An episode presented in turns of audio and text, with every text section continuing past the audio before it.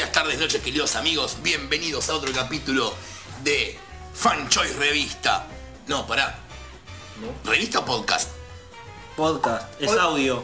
¡Ay, podcast! Bueno, Na- ya na- que, Nada de árboles muertos. bueno, ya que arrancamos entonces, podríamos... eh, Puede ser papel eh, reciclado. Es papel reciclado de otras revistas, de los números que no vendimos.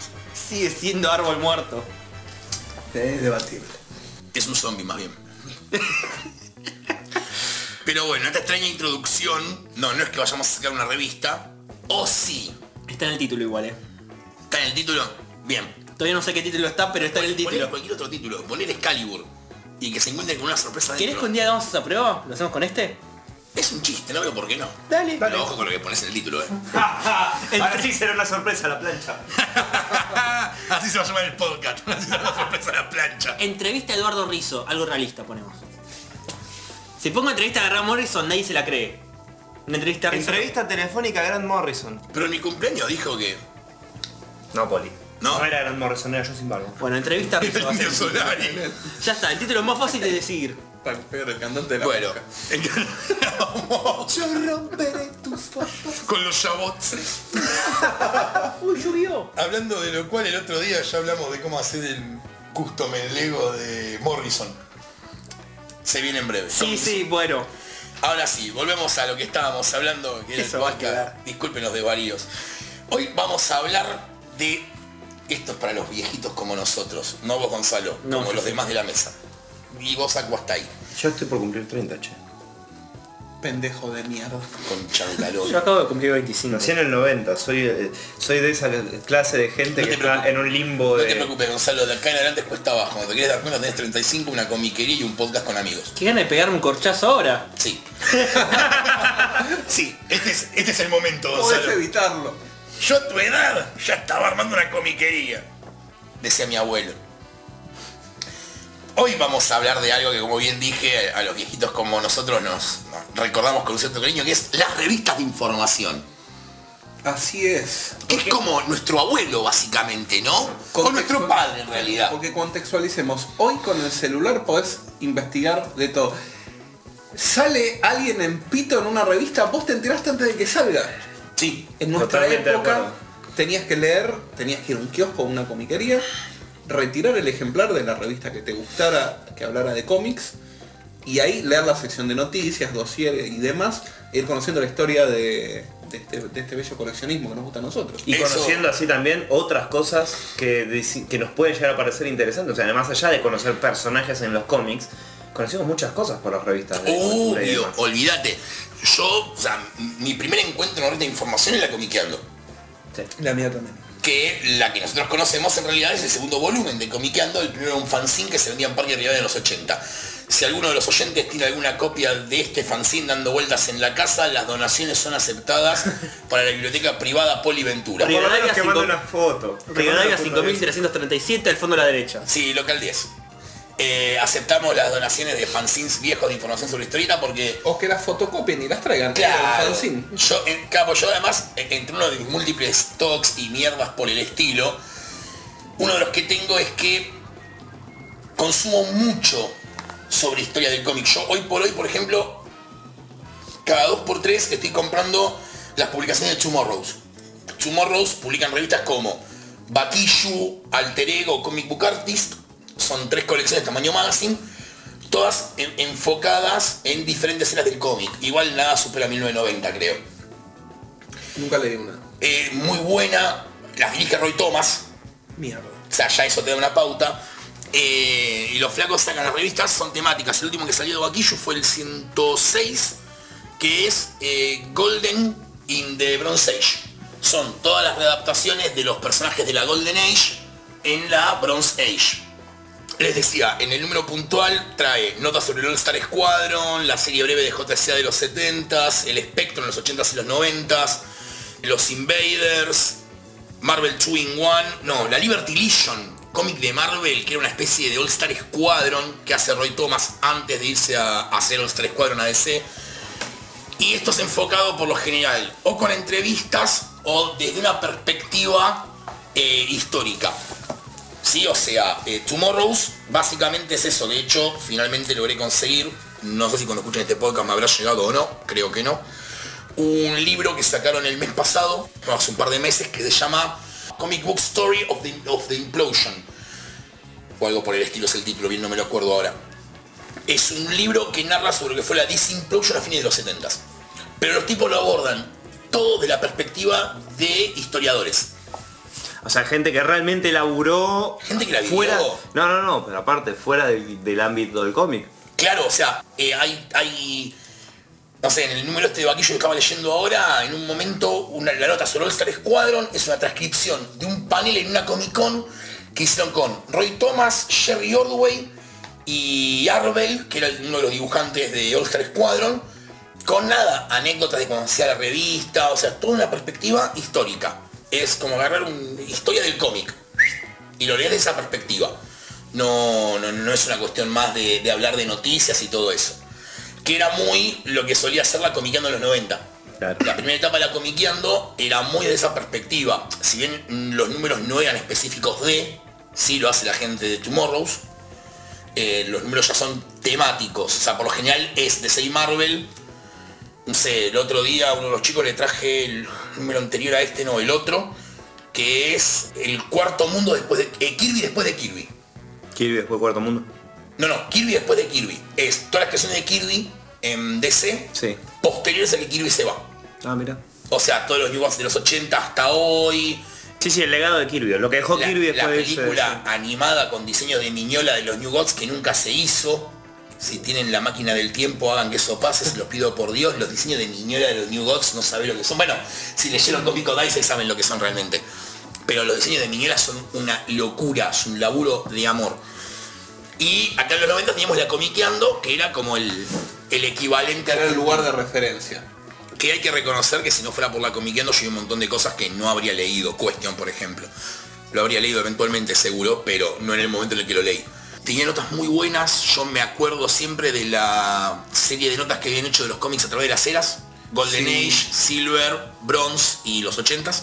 Le habían puesto la Madur Age. Sí, que estaba bueno porque la gente que escribía la comiqueando, eh, Andrés Acorsi, Fernando Festino, Marcelo Iglesias, Diego Acorsi y alguien más que si están escuchando esto de milagro, disculpen si me olvido de alguno, habían vivido los 70s y los 80s. Entonces en un momento de la nota, de los 70s y 80s, hablan de cómo era eso en Argentina. O sea, cómo era coleccionar Novaro, el hecho de no conseguir los números, y realmente estaba bueno leer todo eso. Tuvieron una sección en un momento la comiqueando, donde creo que se llamaba la mesa redonda o, o algo por el Duró toda la revista. eh, donde invitaban a un fan para que recién historietas y, la- y las calificaban. O sea, tenía también una interacción con el público, que hoy es más fácil porque la gente que está más acostumbrada a internet, básicamente en un foro cualquiera tiene una voz. Antes el fan dependías o de los correos de lectores de las, de las revistas, tanto de historietas como las de información, o que te inviten a una mesa que a mí no, me- no me pasó nunca, creo que tampoco mandé para, para participar, pero te daban unas revistas, las leías, reseñabas y, le ponías tu calificación a lo que había en el momento. Me acuerdo, bueno, yo de ahí saqué muchas recomendaciones para leer, porque la verdad que en ese momento, yo sé que los niños dirán estos abuelos de mierda, no había internet, no, no sabíamos lo que iba a salir pasado mañana, antes de que salga. O sea, vos hoy, por ejemplo, no sé, en el momento en el que estamos grabando este podcast, eh, anunciaron la serie de Grant Morrison de Green Lantern. En realidad ya se hicieron los prepedidos, pero a lo que voy es, se anunció hace relativamente poco. Lo más seguro es que al momento de, saber- de salir la revista, ya sepamos todo. Porque hoy por ahí con internet ya se sabe todo. Heroes in Crisis ya e- es casi como que al momento que escuchen esto ya va a haber salido el número uno, al momento de grabarlo está por salir.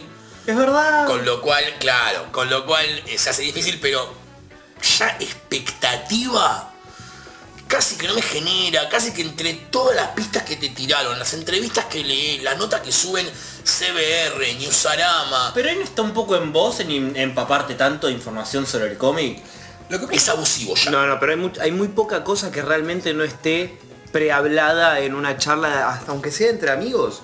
O Yo sea, creo- yo de creo- tu grupo de amigos hay uno que tiene un poquito de información y ya lo está charlando. No es spoiler porque nadie lo leyó. Yo igual, yo creo, Claro. y voy a traer a colación algo de- que fue muy vapuleado este año, incluso entre nosotros, que es la Batman 50. La Batman 50 logró algo que no logra un cómic hace años. Que te Sorpre- sorprendas sorprendernos. a la hora de leerlo. Porque es, se van a casar, se van a casar, se van a casar, se viene la luna de miel, los preludios a la boda, se van a casar. El hardcover. Y hasta que no, de- hasta que Anunciaron el Hardcover, hardcover con álbum fotos- de fotos de la boda. No, no, no, fotos inéditas lo llamaban. Tom King, unos días antes de que salga, dijo, esto no es un sueño, esto no es una fantasía, se casan en el número 50. Lo tuiteó días antes de que salga la revista. pero salió la nota en el diario dos días antes y les cagó la vida. Genial. Pero hasta ese momento no lo sabíamos. Y es más, cuando salió el spoiler, muchos lo evitamos. La mayoría lo evitamos. La Yo lo mayoría lo evité. evitamos. Yo lo logré evitar. Yo me desperté Eh, el miércoles, lo leí y fue como, ¿qué carajo? pero no te la viste venir. No. O sea que con los cómics no me pasa hace rato. Que en el grupo de chat dijimos, por favor, la tenemos que hablar Yo esto. no, no voy a, no, no, o sea, obviamente esto sin spoiler demasiado. Yo no voy a spoilear, pero yo ya me imagino las dos muertes de Heroes in Crisis grosas y no me sorprende. Además ya te lo dijeron. Son dos muertes. Los sospechosos son fulano y fulano. Tanto me tiene que contar de la revista para vendérmela. Pero pasa, y Pero, acá, capaz lo año, el año- tema. año 96 sale Final Crisis. Muere Hal Jordan. Te enteraste cuando te compraste la revista. Pero, a ver, No te enteraste cuatro meses antes. Capaz desvirtúa el tema, pero es un flagelo de la época, porque hoy en día los trailers te spoilean.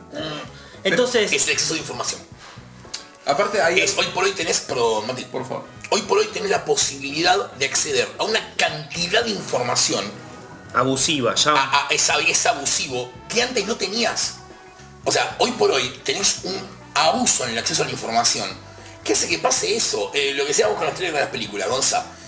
Teaser del tráiler, teaser del teaser del... No, flaco, pará. Sacame un tráiler de la película, cebame, y ya está.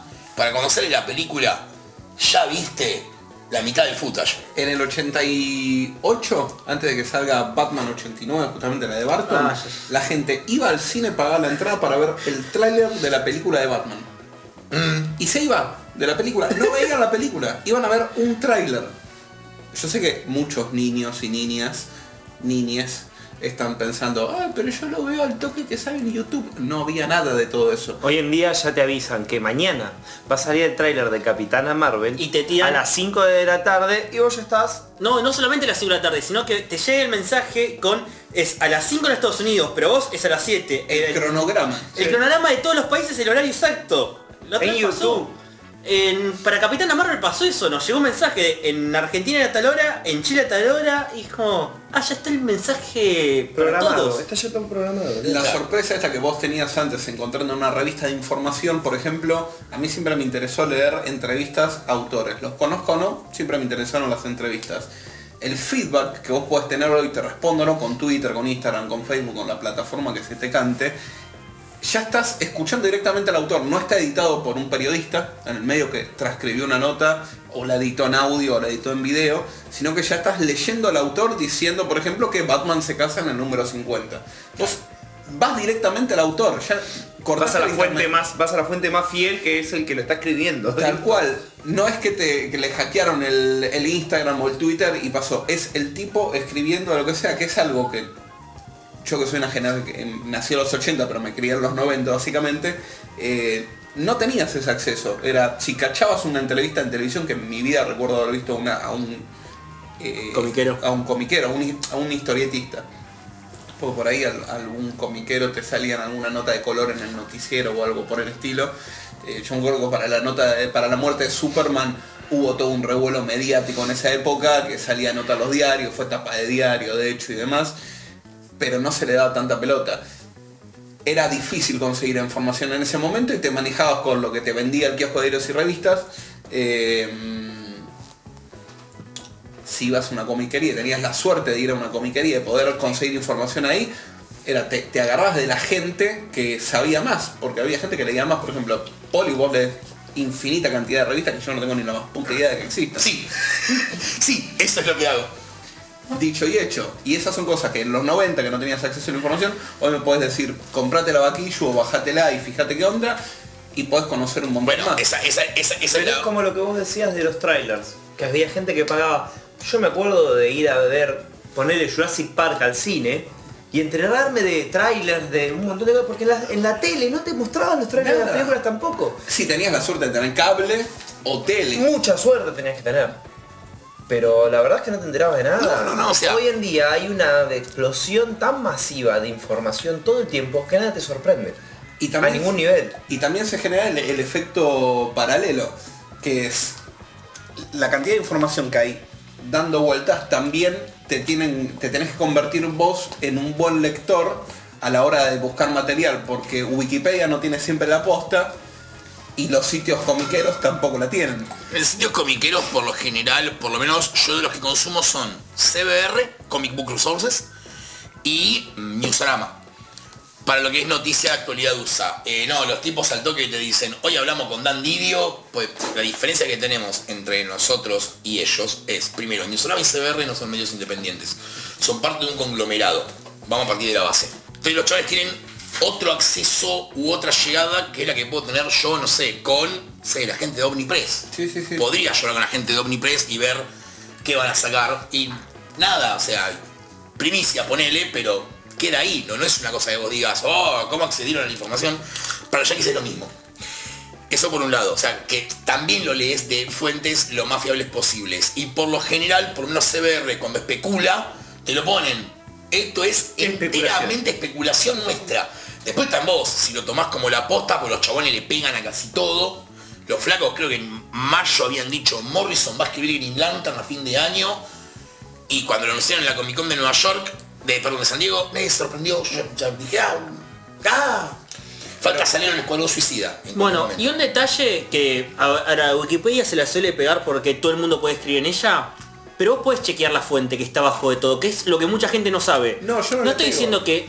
No, no, no lo digo por vos, pero en general la Wikipedia dice, no le creas porque lo escribe cualquiera. Pero abajo está la fuente y vos podés ir chequearla. Y dice de dónde lo sacaron también. O sea, Está- que es sí, una sí, parte sí. que son, eh, ¿cómo se llama? Eh, artículos relacionados. Entonces, ¿no? Vos podés, vos- la Claro. información de, de Wikipedia, vos la podés chequear a ver si es cierto o no. Pero Wikipedia para mí el problema que tiene es que no te permiten subir artículos y ponerte un apartado donde dice eh, falta información o falta fuente. Con lo cual te dejan subir información que no está chequeada. Sí, De hecho, o sea, se ha habido casos, no tiene nada que ver con el mundo comiquero, pero es cortito, es eh, se murió tal persona, se actualiza la página de Wikipedia y después sale donde Nicolas Cage y te dice, no, estoy vivo todavía, voy a hacer más películas de mierda. Eh, con Nicolas Cage no. con Nicolas- Es el mejor Superman. lejos. Con esa peluca. Bueno, retomemos. Edítalo. No. Los, do- lo- los dos sitios que dijiste vos son para gente, yo no los conocía, por ejemplo. Si hoy la gente consume sobre todo por Twitter, redes sociales Claro. en realidad, y YouTube. YouTube se ha transformado en una plataforma de lo que eran los fanzines, por decirlo de alguna manera.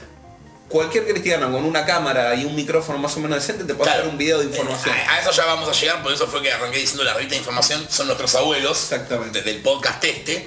O nuestros padres en realidad. No, porque no. tienen los blogs antes. No, porque eso No, papá claro, Noel. hay blogs en el La medio. Batmanía Claro. sale de... vamos, de- vamos, va- vamos, or- ordenemos la información. Vamos para atrás. Ordenemos la información y Por tratemos favor. de hacer una cronología porque si no nos descontrolamos.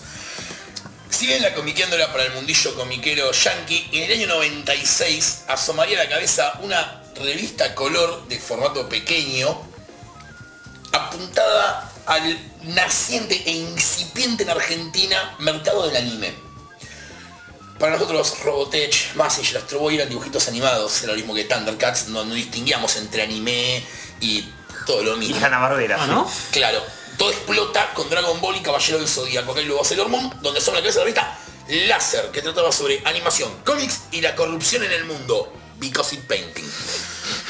Eslogan de la revista para los que no Sí, saben. claro. En la tapa lo decía. Acabo de descubrir una láser por primera vez. Es el eslogan de la revista El Niño del grupo. El Benjamín del, del El grupo. Benjamín del- No, a ver, yo La láser, la láser lo que tenía, a diferencia de la comiqueando, era que ni en pedo manejaba el nivel de información de cómics. En la parte del manga y anime estaban bastante buenos los informes. Era sobre lo que se daba en el momento. No ibas a encontrar ni en pedo nota sobre Long Wolf and Cub, que vengan negollando. Pero lo que tenía es que era mucho más descontracturada, había puteadas, creo que en alguno de los números había un cuento erótico sobre Sailor Moon, Una parodia porno. parodia porno, un fanfiction. un fanfiction porno, eh, te mostraban tetas, de hecho cuando empezaron a editar, me, me acuerdo la propaganda, la publicidad de Ranma y medio cuando empiezan a editar los tomitos, decían sin censuras pelotudas, era el eslogan con el panda mm, eh, sosteniendo un cartelito. Ap- apuntaba también a una incorrección política a los Pergolini, que también estaba muy en boga en esa época, que era putear, pelo largo, somos todos rockeros. Claro. Que hoy por hoy ningún niño se asustaría así, de algo así. Pero nada, a la láser la editaba Ibrea, cuarenta y pico de número encima, ¿no? Cincuenta Largo. número. Llegó al número 50. Llegó al 50, bueno, Comiqueando llegó al 53 y el 54 que es el apócrifo del primer volumen. Después tuvo dos volúmenes más. Mucha Eh, información para lo que hacían, letra extremadamente pequeña la láser. por el tamaño de la revista. Por- Sí, pero tenía mucho, o sea, es verdad. Letra chica, mucha información de cada cosa de la que hablaban. Y tenía el mejor correo de lectores para su época porque eran extensos, eran dos, tres o hasta cuatro páginas de correo de lectores. Y seleccionaban supuestamente las mejores cartas del mes. En esta que tengo en la mano son seis. Seis páginas. Páginas. Seis páginas. Porque aparte Oberto tenía la particularidad de que te respondía párrafos y párrafos y párrafos. No era como, eh, gracias por escribir en otro pasquín. No. El tipo se, se dedicaba a responderte. Y la gente puteaba porque en general salían tres cartas y no eran las de ellos. Una revista que llegó a vender una locura de Sí. ejemplares. Claro, y que es la que detona que de pronto tenías la Mutant Generation. Uf. ¡Qué áspero! Perdón, casi me olvido, muchachos.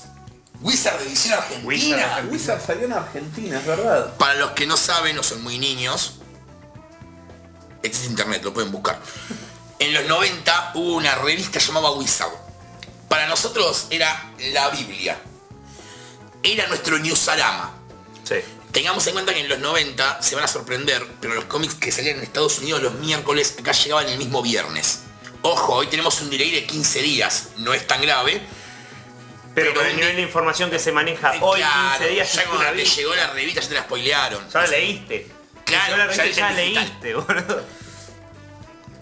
La Wizard era una revista con lomo, 200 páginas, casi por número, muy bajo costo, 5 dólares.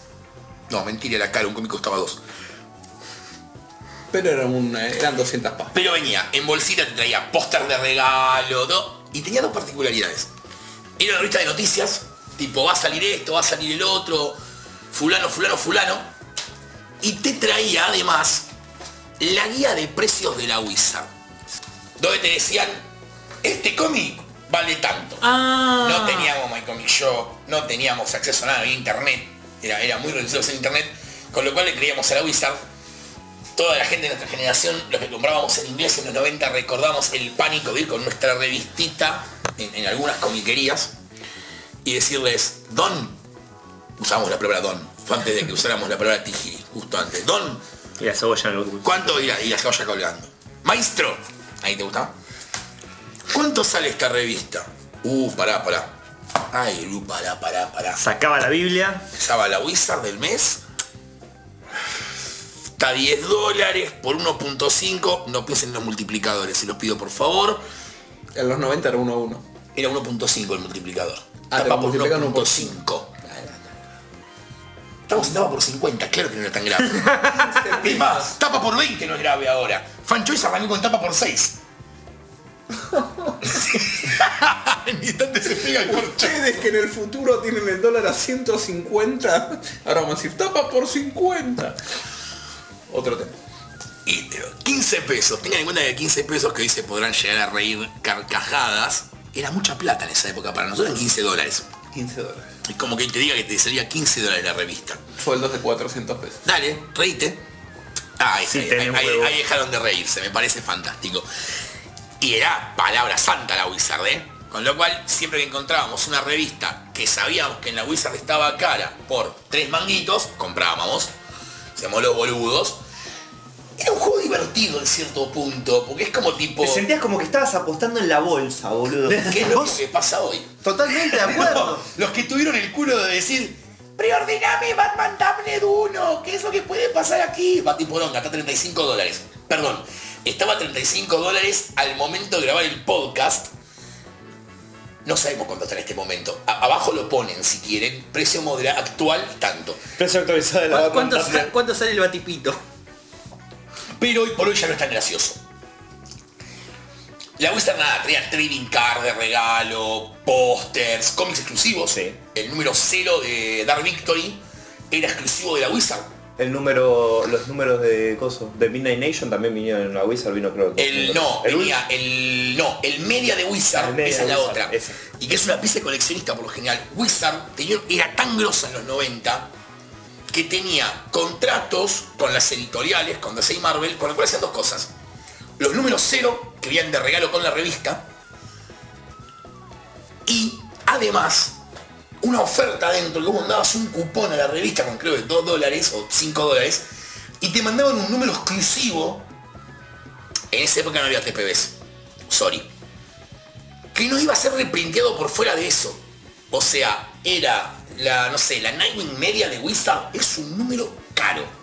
Hoy es un número caro, lo fue ayer y lo, lo fue la semana pasada. Claro, porque era. Si no lo compraste en ese momento, cagaste. Era el número de coleccionista. Exacto. Y dos notas de color de la Wizard. Tierra X nace ahí, la de Marvel. Ah, mira vos. Nace como un sketchbook que hacen en joda con Alex Ross y Krueger de cómo el universo Marvel en el futuro. Pega a la gente de Marvel, le gusta, le dice, haceme el cómic. Y son los que instauran la mentira de Sentry. De Sentry, que para el lector de Marvel ya sabe quién es, es el Superman de Marvel. Cuando va a salir la miniserie, hacen todo un juego donde meten a la Wizard y a Stan Lee y lo anuncian como el cómic perdido de Stan Lee. Como que Stan Lee en los 60 había creado un personaje que era de Sentry, que iba a ser el Superman de Marvel, y que se habían olvidado durante años de ese personaje. La nota sale en la Wizard.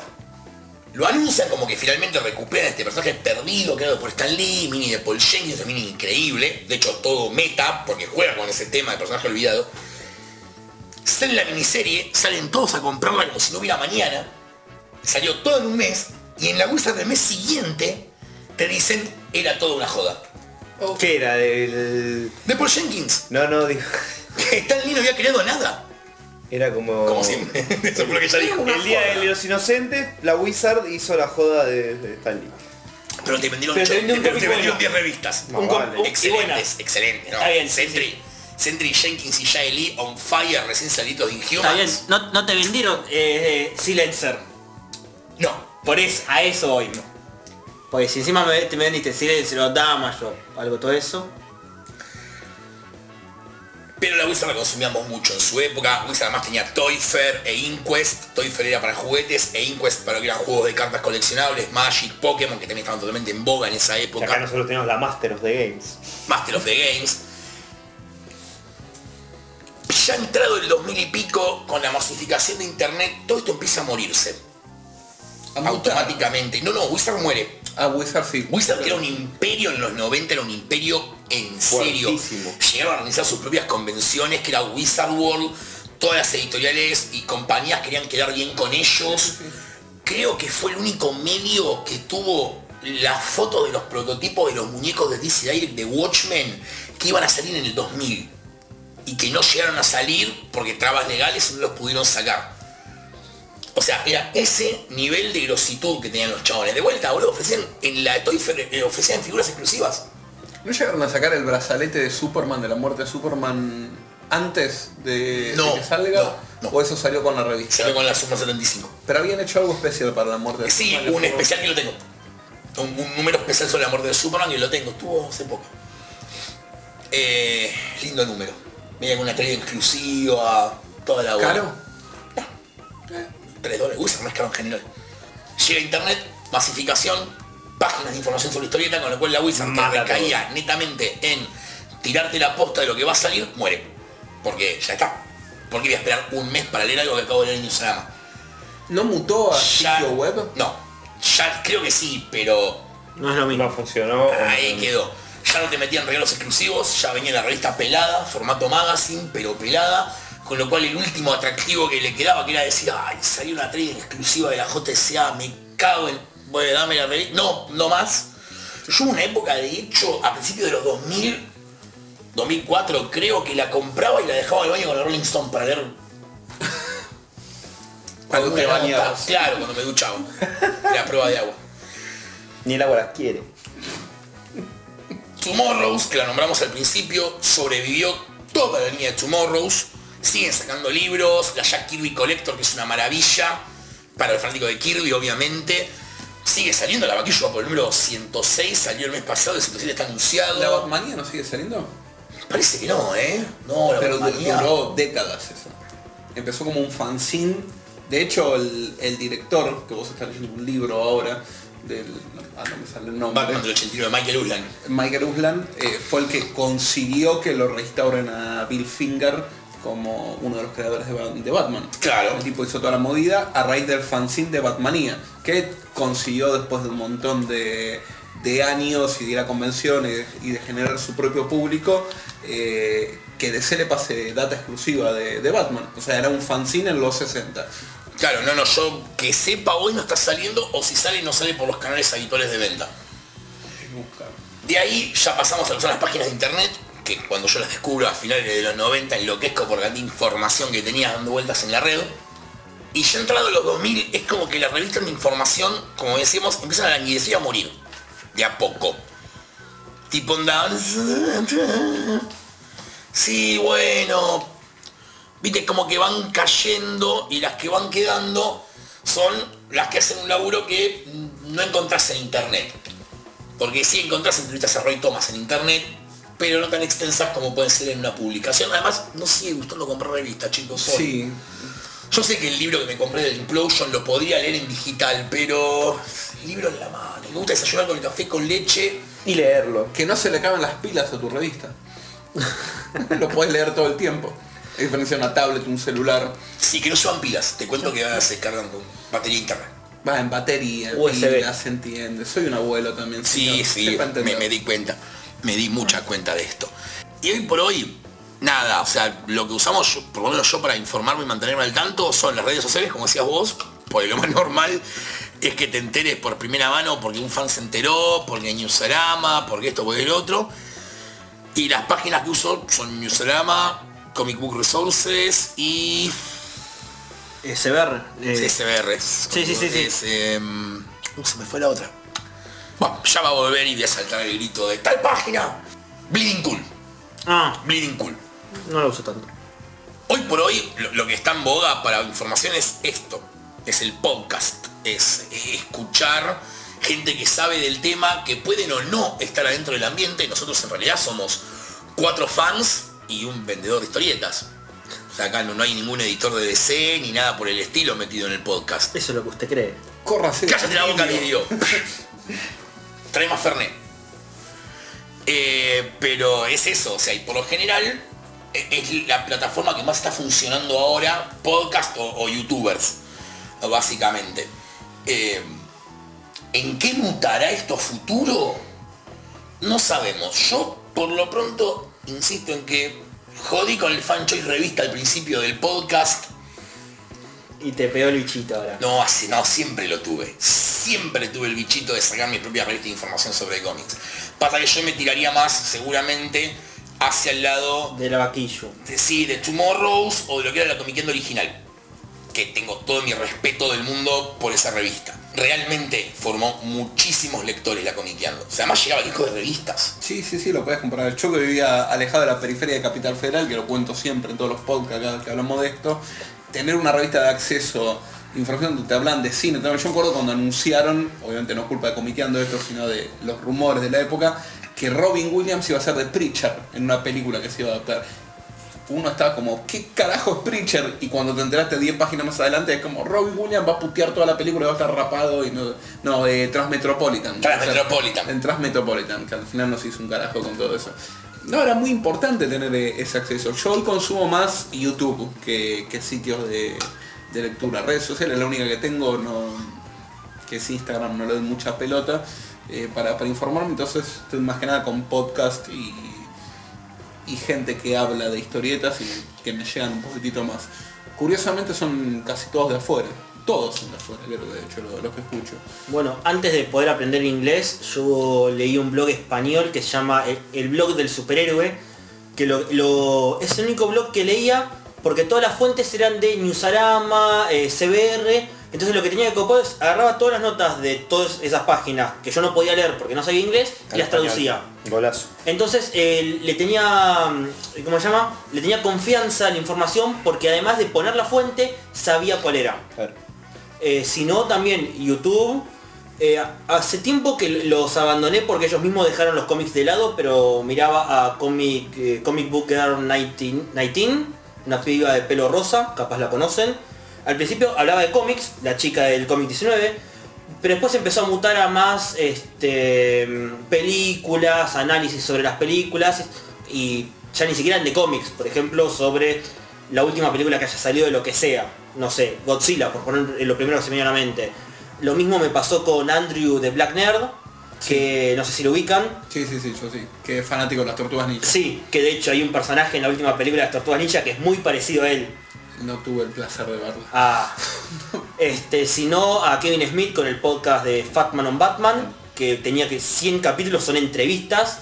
Hay dos a Paul Dini que son hermosas, que de ahí sale la idea de por qué Batman en lugar de... Pues se estaban burlando de que Christian Bale y la voz que ponía decía, ¿por qué no hace un, un aparato para modificar la voz? Que es lo que termina haciendo Ben Affleck después, que es lo más lógico que poner esa voz.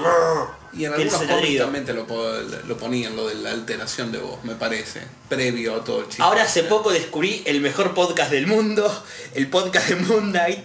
Son 70 episodios donde van mechando entre hablar de Moon Knight y otros que son sobre el batipito que salió la semana pasada y hablar sobre eso. Novedades, digamos. Claro, sobre no- que también lo que hace Kevin Smith Sí. hoy en día. Novedades y reviews. Bueno, Ke- Kevin Smith, eh, con- ¿cómo se llamaba el otro podcast que tenía? El, no, el programa de radio que él tenía. eh, Eh, Comic Book Man. Comic Book Man. Que tenía la serie de televisión y de ahí que grababan un podcast también que Sí, salía. pasa que la serie de televisión es más la vida en la comiquería. Sí, pero viste que estaban ellos con micrófonos, Sí, sí, eso, sí. después eso salía como podcast. Ah, mira, no sabía. Entonces tenías, el, co- tenías la serie y el podcast de la serie, que era toda es- esa charla que tenían, pero extensa. Y después en español es- existe un canal que se llama eh, Zona Fantasma TV, Sí. que tienen varios contenidos, entre uno de ellos es Hypecólicos, donde cada tanto o hacen reviews de series o directamente de cómics. Es los cinco cómics de Image que tenés que leer y por qué. Y hacen un análisis sobre eso. Y en español... eh, Tenés a Banff Comic, un español que está como creciendo bastante, que el tipo habla mayormente de lo que se publica en España, pero consume mucho material europeo, mucho manga no tanto, y está siempre muy al tanto de todo lo que va saliendo en Estados Unidos. El tipo compra issues eh, mensualmente y te hace dossier, te explica cronologías, te hace guías de lectura. Aparte es muy simpático y se le entiende. O sea, se le entiende muy bien porque tiene, un- tiene muy buena adicción. Eh, Banff Comics tiene unos 30.000, 40.000 seguidores, no más. Me parece que pasó los 100.000. Un tipo que está creciendo bastante. En inglés también tenés a NerdSync, que es un canal con Sí. varios youtubers que hay uno que no, no puedo acordar el nombre, pero es igual a Brancatelli, el flaco ese, eh, que hace historia de los cómics. Y tiene cosas, datos que son fantásticos, como por qué los superhéroes usan capa, por qué los trajes de los X-Men antes eran todos iguales y después son todos distintos. El, el tipo agarra un tópico y te lo expresan 10, 15 minutos. Hay uno que le recomiendo a vos y al Matías que está ausente, que es sobre la historia de la creación de la música de X-Men de los 90, de la serie animada. Buenísimo. Y entrevistan al, al- al compositor, que es imperdible, el tipo es un cago de risa. Eh, de los sitios de cómics así que más consumo. Hay un chileno que no puedo decir, eh, Youth Comic creo que se llama, que empezó hablando de cómics y ahora se saltó para el lado de la filosofía, no sé qué carajo mal le pintó. Y ahora pasó de ser un canal de cómics, que de hecho se llama Youth Comics, a decir que no es más un canal de cómics, sino que eventualmente va a hablar de cómics. Y, pifió. Pero estaba bastante bien. Tiene algunos videos de análisis que están copados. No estás en el día a día con el tema de la información ahí como en los sitios que decías vos, Poli. Mm. No, yo lo que es podcast consumo Fan Choice, que lo grabo, de hecho, no, no lo escucho, tenés razón. no, lo escuchás cuando lo grabás. Ni siquiera, ni siquiera- grabando. Las visitas de nuestro podcast no son nuestras. No, no. No lo escuchamos. No, no, ya bastante saber lo que grabé eh, como para escucharlo encima. Imagínate, entras a la comiquería y me estás escuchando a mí en la computadora. como- No, hay un podcast copado que escuché cuando salía, que era del psicólogo Gus Casals, no sé si alguno lo conoce, Sí. que hizo, eh, era Alfred Pennyworth Presenta, donde hacía un análisis psicológico de Batman, eh, de, de la Bat Family, de Bruce Wayne, de todas las novias de Batman, está bastante copado porque empieza y termina, creo que son dos temporadas de 10 capítulos y son distintos análisis a hechos puntuales. Por ejemplo, hay un capítulo que se dedica a toda la, la versión de Batman de pelo en pecho, el Batman de Neil Adams. Claro. Entonces hace tú un análisis de por qué Batman terminó siendo así, por ejemplo. Batman de pelo en. Al- Algo así del título, me lo, me lo acuerdo especial porque era algo así. Y la plataforma mutó, lo que era la revista por ahí mutó al- a, lo que el público consume. Eh, no, no sé cuánto, vos tenés una comiquería, o sea, ¿sabés cuán- cuántas revistas de información te piden por, por semana, por El tema, el tema es que en realidad no sé tanto como lo que te. Hoy en Argentina no se está editando ninguna. Vamos a partir de la base. Comiqueando sigue saliendo online. Sale no online, comiqueando, claro, no se edita en papel. Y Ouroboros también es una página bastante eh, visitada por el público. Y Yara Bakishu por lo general es un cómic caro de solamente de 450 mangos al público hoy. Eh, Es cara como para por ahí decir, bueno, traigo para esto, con lo cual la gente tampoco te lo pide en realidad. Pero no sé, capaz que si saliera alguna publicación nacional bien hecha, podría llegar a, a ser consumida, guiño, guiño. Pero bueno, Dios sabe. O sea, sé que la láser vuelve a fin de año. Sí, Creo que Sí. con un especial. No, no sé si vuelve como colección. No sé, yo no, no coleccioné la láser, entonces la, la leí la nota, pero me pasó por al lado. no- ¿Te parece la época donde hacían lobby para que llames a tu compañía de cable y exijas que te pongan Locomotion? Bueno, era ¿Qué? línea directa. Sí, sí. sí, sí, sí. Bueno. Te venía con un señalador donde con los números de teléfono de para, para pedir Yo he Locomotion. tenido un par de la de Magic Kids, de la revista Magic Kids. Es lo único que llegué a tener. Oh, Yo ni la de caballero tengo, tengo. No tenía. Tengo. Un par de las de Magic Kids. Sí. Bueno, de España la Dolmen. Es una de las que más rescato. Yo recuerdo una sola porque hablaba todo de Tomb Raider, que es uno de mis sagas favoritas. Y tenía la de los Caballeros del Zodíaco que sacaba literal el vértice. Sacaba Caballeros del Zodíaco, Dragon Ball y Sailor Moon con toda la información de tu serie favorita. Bueno, algo parecido a revistas de información son los fascículos que te vienen con los muñecos, por ejemplo. Que eh, no, pero bueno, es lo más parecido que tenemos hoy. Te viene con un dossier escrito como el Básico. puro, bajado de Wikipedia, pero lo tenés impreso y con un par de fotocolor. ¿Querés saber la historia básica no, de Mujer Maravilla? Y más o menos la tenés ahí con tres historias que ten- tendrías que leer. estás contando. Bueno, pero. ¿Qué sé yo? Si nunca se te dio por, por buscar información sobre la Mujer Maravilla te estás comprando la figura, capaz que te agarras y te lo lees una pasada en el baño, como decía ¿Cómo acá el amigo. La Wizard. Otro, otro canal de YouTube que yo consumo bastante es la Fera Comics. Son amigos de la casa, obviamente. Sí. Eh, Marquitos, Germán y Han Alan. estado en el ¿Cómo podcast. están? Han estado en el podcast. Hicimos el crossover. Sí. Hicimos el de crossover, claro. hemos, hemos salido en varios de sus videos. Sí, sí, sí. Vienen a la comiquería de 2x3 a, a cubrirnos las locuras que hacemos nosotros en el local. Y a tomar mate también. y a tomar mate también, porque son amigos de la casa, como bien decíamos antes. Les mandamos un beso enorme y les recomendamos ampliamente Totalmente. que vean, que vean el canal de, de ellos. Ahora sí, la nota de color es que este es el último podcast hasta noviembre, Sí. porque la semana que viene vamos a estar en la Crackman Boom. Sí, sí, Gonza, yo estoy igual de cebado que vos. Estamos re Y manijas. vamos a estar subiendo a YouTube y a nuestras redes sociales videos. O sea, yo les recomendaría que nos sigan en todas las redes sociales viables que ahora el bello Gonzalo les va a decir. Mi bella asistente, este, La le- Susana. la Sus- el, el poli, el polito, el polito les va a decir. eh, peores. Sí, no no van por segundo. Eh, les vamos a tirar toda la info para que nos puedan seguir en las locas trapisondas que va a tener este grupo en Rosario. Si no terminamos presos es un milagro. Nah. Luego de la crack vamos a tomarnos un hiato de dos semanitas para descansar y bajar un cambio porque vamos a venir tipo ¡ah! cebadísimos. Ya se van a dar cuenta en los videos que le vamos subamos. a tener a, la- a Alan Davis en el baúl. en el baúl del auto. Eh, nada, les pido disculpas por anticipado por lo que puedan ver en los videos. O no. Sepan que lo que pasa en Rosario es muy intenso. ¿Lo queda en Rosario? Ah, no. No, no, en todas se va a transmitir. sociales. Se iba a transmitir, antes quedaba en Rosario, ya no. Qué error. Así que nada, les pedimos disculpas de antemano por todo lo que van a ver en la próxima semana. Eh, y después nada, sí, unas merecidísimas mini vacaciones de dos ¿Las semanas. cra- ¿La Crack Mundo son las vacaciones? Oiga, Pero necesitamos vacaciones para La- las Vacaciones de las vacaciones. Estamos en las vacaciones, las vacaciones. Y nada, nos pueden contactar en nuestras redes sociales. Gonzalo, Sí, nos van a poder ver nuestros videos en facebook.com barra fanschoicecomics, en Instagram en arroba fans.choice.comics, en Twitter no creo que subamos videos ahí porque es medio un quilombo, que es arroba fanschoicecomic. Nos pueden comprar, aunque estemos en Rosario, en fanschoicecomics.com y nada más, ¿no? No, eso sería todo. Eh, nos estamos viendo en breve. Y nada, chicos, gracias por escucharnos de vuelta. Espero que les haya gustado este Y capítulo. nos van a estar viendo las caras Nos van a estar viendo las caras la semana que viene, boludo. Y por favor, la no, por favor suscríbanse en YouTube, así pueden ver, eh, les llegan los videos a tiempo. Sí, la campanita, la, La campanita. Sí, sí.